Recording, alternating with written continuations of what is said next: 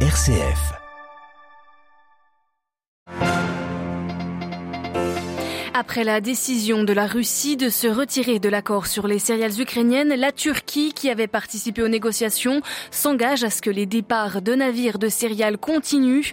Mais nous l'entendrons, la décision du Kremlin met Ankara sous pression. Lula, ancien et futur président du Brésil, courte victoire face au président sortant Jair Bolsonaro cette nuit, qui pour l'instant n'a pas reconnu sa défaite. La COP27 ouvrira ses portes dans une semaine en Égypte à Sharm mais de nombreux chefs d'État ont déjà annoncé la boudée, notamment le nouveau Premier ministre britannique Rishi Sunak. Le huitième centenaire de Saint-François se prépare, il commencera l'année prochaine. Ce matin, le pape a reçu les membres chargés d'organiser les commémorations. Radio Vatican, le journal, Marine Henriot. Bonjour, le trafic reprend petit à petit en mer Noire ce lundi, le long du couloir maritime humanitaire qui permet l'exportation de céréales ukrainiennes vers le reste du monde. Samedi, la Russie avait annoncé suspendre sa participation à cet accord, un accord pourtant vital pour la sécurité alimentaire de nombreux pays pauvres. Le texte avait été signé le 22 juillet à Istanbul sous l'égide des Nations Unies et suite à une médiation turque et sa suspension met Ankara sous pression. Le président Recep Tayyip Erdogan a de nouveau insisté ce matin sur l'importance de l'accord, disant vouloir poursuivre ses efforts au service de l'humanité.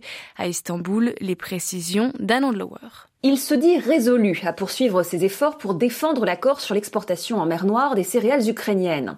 Il n'empêche, la décision de Vladimir Poutine de suspendre cet accord place Recep Tayyip Erdogan dans une position difficile et risque de créer des tensions entre Ankara et Moscou.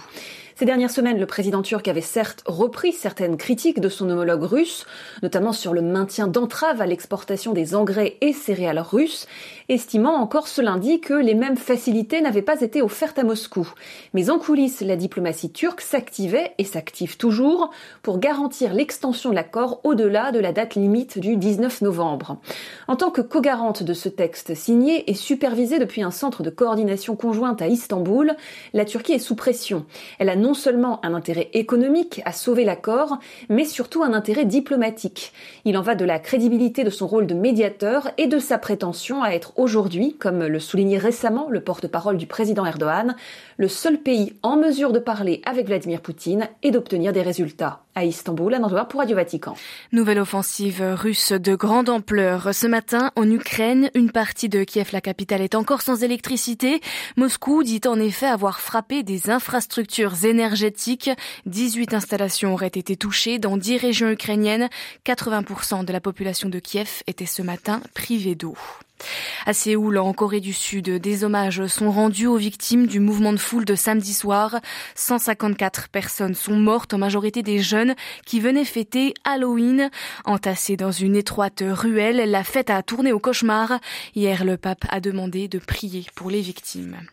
La victoire est très courte. L'ancien président Ignacio Lula da Silva reprend le pouvoir au Brésil avec 50,9% des voix contre 49,10% des votes pour le président sortant Jair Bolsonaro. Au Brésil, le vote est obligatoire. 156 millions d'électeurs étaient appelés aux urnes pour ce deuxième tour et ils ont finalement choisi Lula qui avait déjà effectué deux mandats entre 2003 et 2011 avant de passer par la case prison. Le Brésil est de retour, a-t-il lancé hier soir après sa victoire chez les électeurs de Lula. C'est la liesse qui l'a emporté. Le reportage à Rio de Janeiro de Sarah Cozzolino. La place Cinélandia avait des airs de carnaval ce dimanche soir. Maria est heureuse d'avoir assisté à une soirée qui entrera dans l'histoire du Brésil. Le sentiment, c'est la libération. Je me sens libre. On n'en pouvait plus de ce déchet toxique pendant quatre ans. C'était suffocant.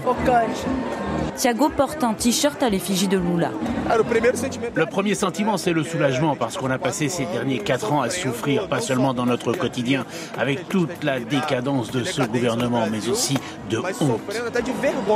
Avec moins de 2 millions de voix qui séparent les deux candidats, Thiago a conscience que son pays est coupé en deux. Les prochains mois et jusqu'à l'investiture, il y aura sans doute des difficultés, mais connaissant Lula, lui qui est un politicien très habile, il va commencer à créer une majorité autour de lui. Les prochaines années s'annoncent difficiles car on va devoir reconstruire un pays qui a été détruit. Les électeurs de Jair Bolsonaro ont eux crié à la fraude électorale, mais leur candidat ne s'est pas encore exprimé. Rio de Janeiro, Sarah Cozzolino pour Radio Vatican. Et les dirigeants du monde entier ont salué cette victoire de l'ancien sidérurgiste de Joe Biden à Vladimir Poutine, en passant par Joseph Borrell, le chef de la diplomatie européenne, a noté, a cette annonce de la Norvège, le principal bailleur de fonds pour la protection de la forêt amazonienne, qui va de nouveau redémarrer sa collaboration avec Brasilia. Le pays avait gelé son aide financière contre la déforestation de l'Amazonie sous la présidence de Jair Bolsonaro. Le nouveau Premier ministre britannique Richie Sunak n'ira pas à la COP27, la conférence des Nations Unies sur le climat, qui se tiendra la semaine prochaine à Sharm el-Sheikh en Égypte. Il a par ailleurs confirmé que le roi Charles III, très engagé sur les questions d'environnement, ne s'y rendra pas non plus. L'absence du pays hôte de la COP26 l'année dernière à Glasgow est critiquée, notamment par les pays en développement menacés spécialement par le changement climatique, tandis que les organisations écologiques redoutent que les objectifs de zéro émission de CO2 d'ici 2050 ne puissent être atteints. De Londres, la correspondance de Jean Jaffré. Le Premier ministre a confirmé qu'il ne se rendra pas à Sharm pour la COP27, la conférence sur le climat, arguant, je cite, de problèmes pressants à traiter. En effet, le gouvernement prépare une série de mesures fiscales et budgétaires pour combler un trou de 40 milliards de livres dans les finances publiques. Mohamed Nachid, ancien président des Maldives, estime inquiétant que le Royaume-Uni puisse penser qu'il y a des choses plus graves que le changement climatique.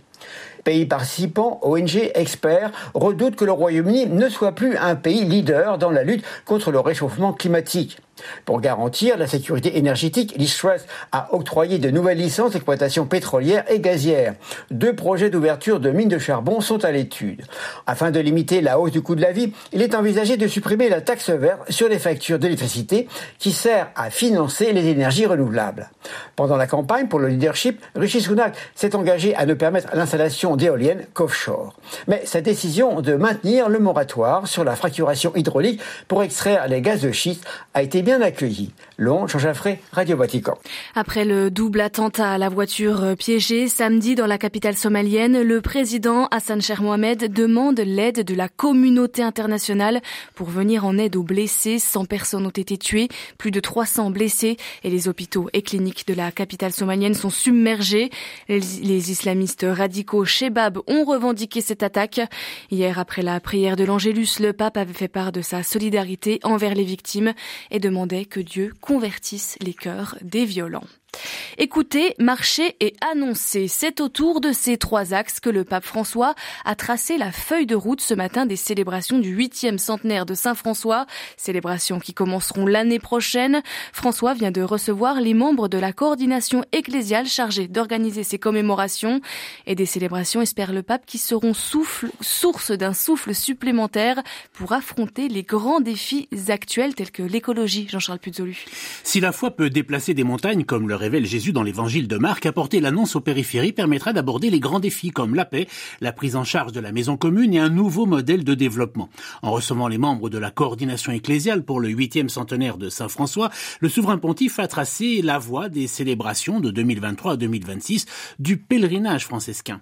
Des célébrations axées sur l'écoute, la marche et l'annonce. L'écoute d'abord. Le souverain pontife par des paroles de Jésus au sein lorsqu'il lui dit « Va et répare ma maison ». Il ne s'agissait pas de reconstruire des murs de pierre, mais de se mettre au service de l'Église, de l'aimer et de travailler pour que le visage du Christ s'y reflète de plus en plus. Ensuite, il s'agit de marcher, comme le saint l'a fait depuis ville, de ville en village, en réduisant à zéro la distance entre l'Église et les gens. Et c'est cette capacité d'être proche des autres que François met en lumière comme une communauté chrétienne qui ressent l'urgence de cette proximité. Enfin, annoncer jusqu'aux périphéries, comme le saint d'Assise le fit, parce que le monde a besoin de foi et de justice, et la foi du Saint-Père redonne du souffle à l'esprit, redonne du souffle à un monde fermé et individualiste, euh, redonne le souffle de l'esprit, pardon, à un monde fermé et individualiste, ce souffle, mais j'y arriverai, qui permettra de déplacer des montagnes. Merci Jean-Charles Puzoluchet pour retrouver ce discours du pape François. Une adresse vaticannews.va.